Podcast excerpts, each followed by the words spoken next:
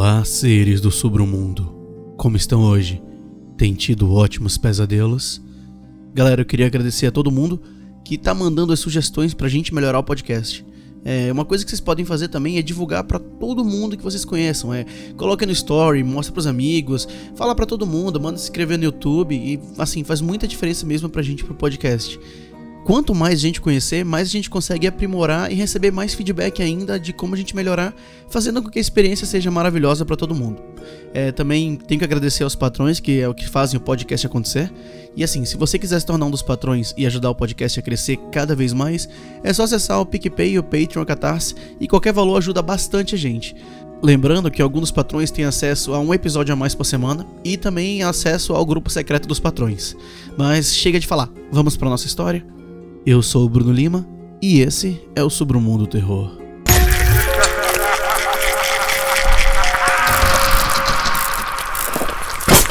Sobre o Mundo Terror.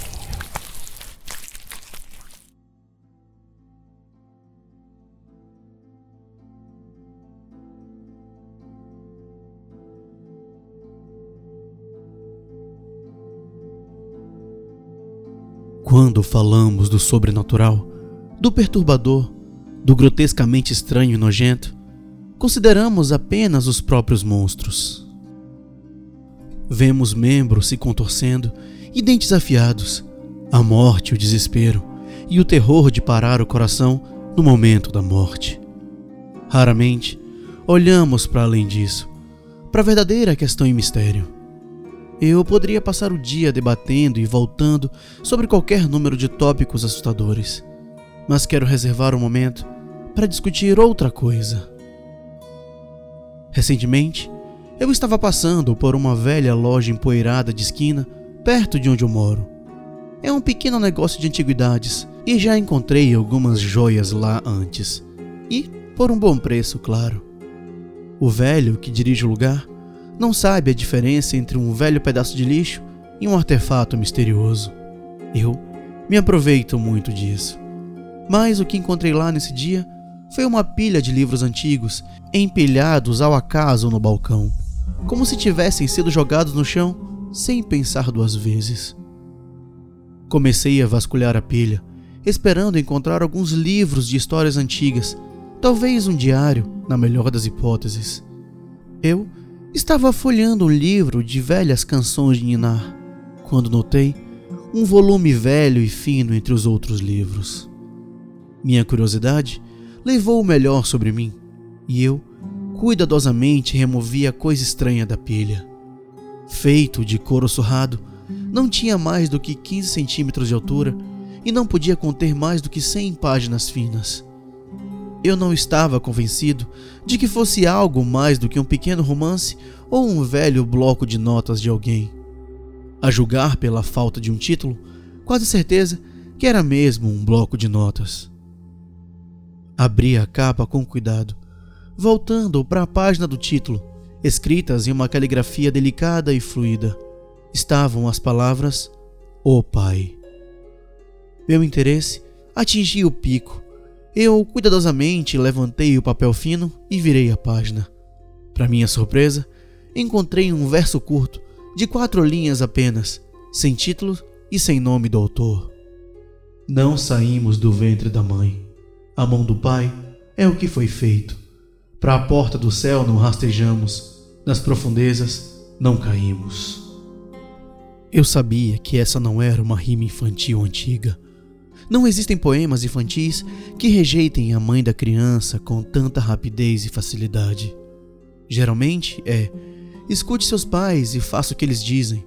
Obedeça à vontade de Deus e você será recompensado. Esse pequeno versículo estava claramente dizendo exatamente o oposto. Fechei o livro, levando-o ao balcão. O homem me lançou um olhar estranho ao vê-lo como se estivesse se perguntando o que um jovem como eu faria com um livro tão antigo. Bom, ele apenas deu de ombros e me deixou comprá-lo depois de um minuto. Mas me lançou aquele olhar novamente ao sair. Era como se ele estivesse julgando minha personalidade. Eu dirigi para casa, ansioso para investigar o resto do conteúdo do livro.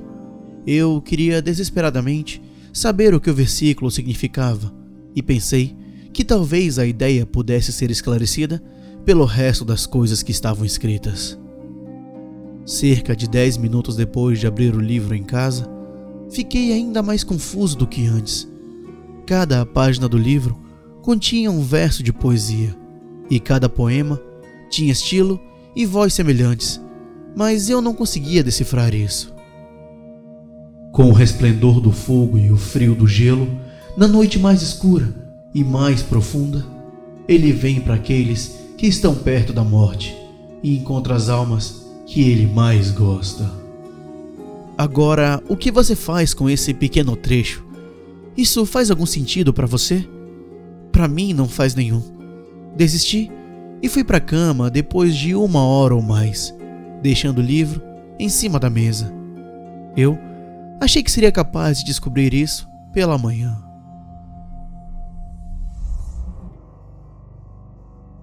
Eu caí no sono quase imediatamente e me vi em um sonho estranho.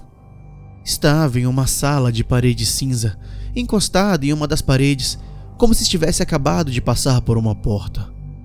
Tudo ao meu redor é um silêncio congelado perfeito, diferente de tudo o que eu já ouvi antes. Não foi a pausa significativa no teatro, do silêncio suave da neve caindo. Era como se todo o universo tivesse simplesmente parado de girar e deixado para trás o silêncio mais completo e absoluto que já existiu. A atmosfera enviou estalos de eletricidade pela minha espinha me deixando cada vez mais tenso e nervoso.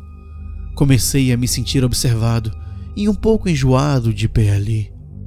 Então, o silêncio foi quebrado quando o som de passos se aproximando de mim ecoou assustadoramente por todo o espaço. Descobri que era capaz de me mover e virei a cabeça para ver um homem se aproximando. Ele estava vestido com roupas normais, jeans azul e um suéter cinza, puxado sobre uma moldura fina e angular.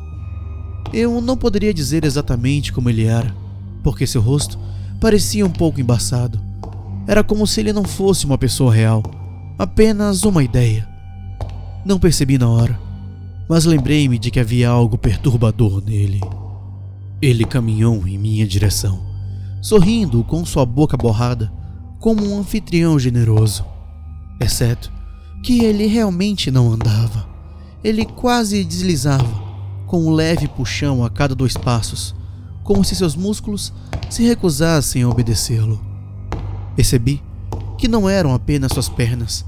A cada poucos segundos, seu corpo inteiro tinha espasmos, se retorcendo de uma forma não natural. Observei a figura se aproximar com medo crescente, mas então ele simplesmente desapareceu. Eu mal tive tempo de respirar um suspiro de alívio antes de cair no chão, cambaleando com o impacto. Olhei em volta e descobri que estava de pé ao lado de uma mesa, e sobre a mesa estava o livro antigo, aberto na página do título. As palavras O Pai pareceram tremeluzir ligeiramente. Observei com horror quando o líquido escuro começou a escorrer das cartas, manchando a página e encharcando o papel. O aroma me atingiu e eu engasguei com aquele cheiro de sangue. O líquido borbulhou das páginas, escorrendo do livro para a mesa, formando uma poça. Ele se espalhou rapidamente, derramando gotas no chão da sala. Então, a gritaria começou.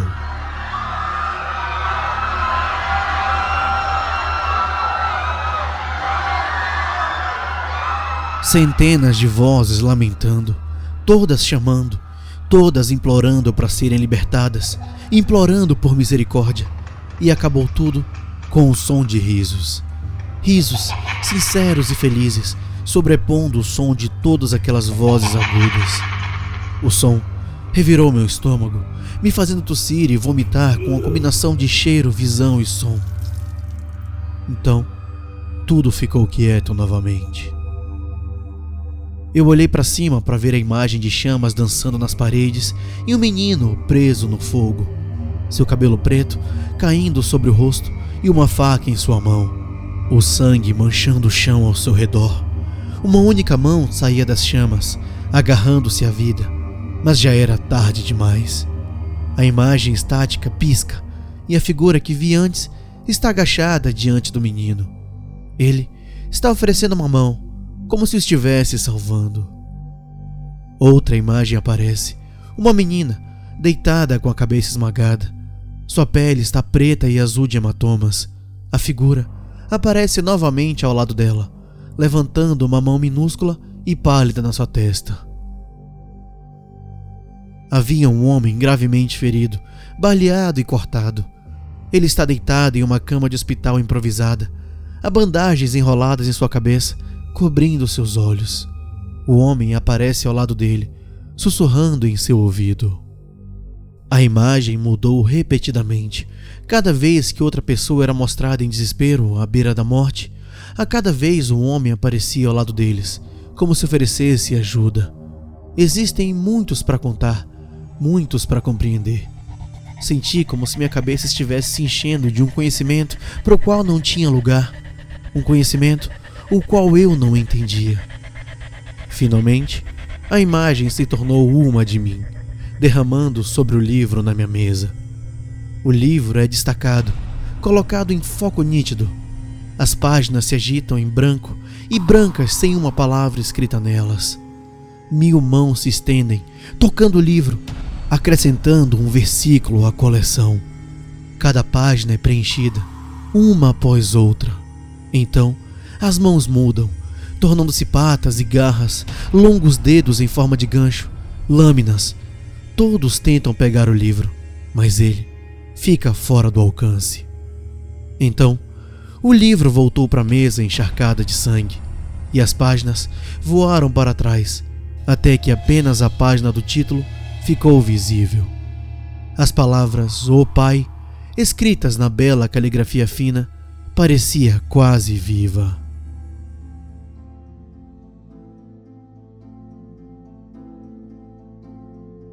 Acordei na cama, com falta de ar. Eu fiquei de pé, jogando fora as cobertas e praticamente voei para outro cômodo, correndo diretamente para a mesa. O livro ainda estava lá, eu estou em conflito. Quero jogar coisa pela janela ou incendiá-la, destruí-la e nunca mais vê-la. Mesmo assim, quero mantê-lo comigo e me certificar de que nenhum dano aconteça ao objeto precioso.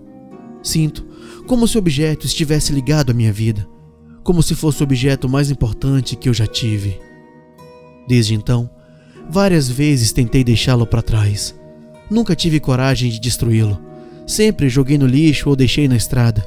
Uma vez, eu o deixei em uma mesa de café, na esperança de que uma garçonete talvez gostasse dele e me livrasse dele para sempre.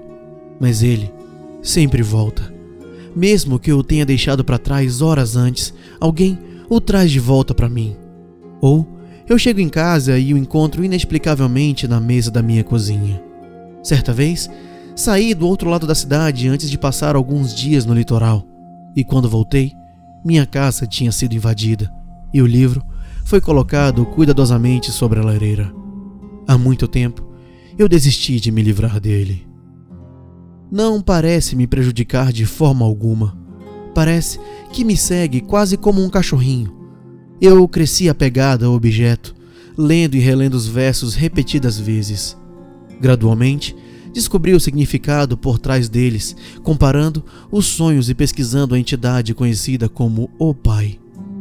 É difícil encontrar qualquer menção a ele, e foram meses de escavação antes que eu encontrasse qualquer coisa que parecesse remotamente relacionada.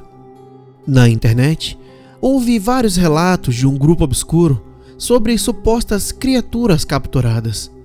Eu tenho certeza que você entendeu os apropriadamente chamados de monstros foram entrevistados e o áudio gravado. Ou os arquivos vazaram, ou seu propósito o tempo todo era ser publicado, mas eu consegui ouvir o que eles tinham a dizer. Em cada gravação, o monstro mencionara o pai, como se referisse simultaneamente a uma entidade desprezível e a um estimado membro da família. A gravação foi removida apenas alguns dias depois que eu as encontrei. Com base nestas gravações e em alguns outros artigos estranhos que encontrei, eu vim com a seguinte descrição: O pai aparece apenas para os humanos em situações extremas em que estão prestes a ser mortos ou condenados a um destino pior do que a morte. Ele aparece apenas para certos indivíduos, com base em algum método ou escolha pessoal. Nesse ponto, ele fará uma pergunta ao indivíduo. Qual é a pergunta exatamente eu não sei parece ser diferente para cada pessoa. O indivíduo responde a pergunta imediatamente e, com base na resposta, o pai os deixará entregues ao seu destino ou os mudará para sempre. Se ele os mudar, a pessoa se tornará algo mais do que humano. Eles se tornam o que as pessoas normais definem como monstros, e essa é a verdade. Eu disse no início que as pessoas olham apenas para a superfície dos monstros. Quero dizer, isso de mais de uma maneira. As pessoas não olham mais profundamente do que a aparência da criatura, a entidade aterrorizante de parar o coração. Então, não veem que quase todos os monstros já foram humanos como eles. E em segundo lugar, eles não se preocupam em perguntar de onde vêm os monstros ou como eles podem existir. Talvez, se uma pessoa fizesse essa pergunta, a verdade seria mais aparente.